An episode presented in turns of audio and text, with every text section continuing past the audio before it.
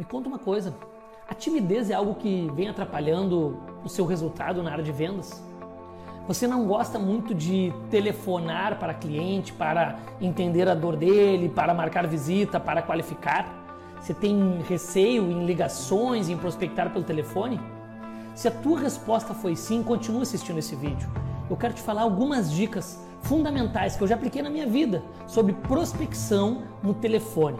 Bom, primeiro ponto é o seguinte: lembre-se que no telefone você não está na frente do cliente.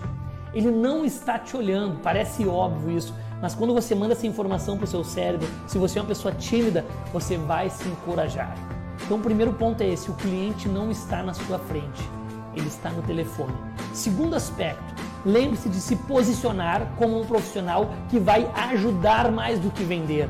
Quando? Quando eu acredito no meu produto quando eu acredito no meu serviço, quando eu acredito na transformação, eu preciso me posicionar, preciso mandar informação para o meu cérebro. Eu sou especialista neste produto, nesse serviço e eu vou ajudar essa pessoa, eu vou ajudar essa empresa. Ou seja, eu estou posicionado como quem vai ajudar, não como quem vai vender. Vender será uma consequência. Um outro aspecto importante, além de você lembrar que o cliente não está na sua frente, além de se posicionar como quem vai ajudar, é você decidir ligar para vencer. Como assim, Vinícius? Parece tão clichê isso.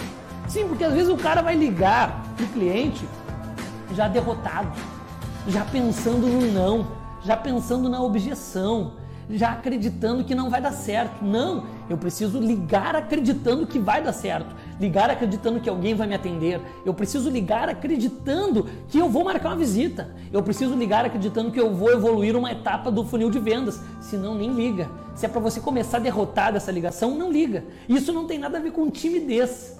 Isso tem a ver com motivação, com mentalidade, com posicionamento te posiciona como um vencedor, te posiciona como quem traz uma solução que vale a pena para aquele cliente, seja B2B ou B2C, porque a sua timidez é pequenininha perto da sua vontade de vencer.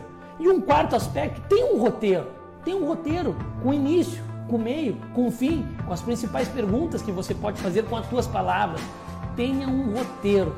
E para finalizar nesse planejamento, o final de uma ligação ele precisa jogar para uma próxima ação, seja a reunião via Zoom, a reunião via Skype, seja a visita presencial, seja a troca de e-mail, não importa. Você precisa finalizar, mesmo você sendo tímido, mesmo você com medo, você precisa finalizar esta ligação apontando para uma próxima ação, seja do teu cliente ou de você para com ele, não importa. Precisa terminar a ligação com a próxima ação. Então vamos recapitular de forma muito objetiva. Primeiro ponto, o cliente não está te olhando, é uma ligação, não é uma videochamada, não é uma visita presencial e é um momento de se desenvolver. Outra coisa você pode treinar com seu colega de trabalho, com seu gerente, com seu superior, na frente do espelho, com a sua esposa. Treine, treine. Treinar nunca é demais. Então o primeiro ponto é esse, o cliente não vai estar na sua frente. Segundo ponto que eu falei para você se posicionar. Esteja posicionado acreditando no teu produto, acreditando no teu serviço, sabendo dele. Terceiro, não ligue já derrotado. Ligue acreditando na vitória, acreditando que vai dar certo. E o quarto foi jogar para a próxima ação. Tem uma ação, tem um roteiro, tem uma ação para a próxima etapa do fundo de vendas ou a próxima tarefa que lhe cabe nesse processo. Veja bem, aplique isso, aplique, mesmo com medo, mesmo com timidez, que vai dar certo. Um forte abraço.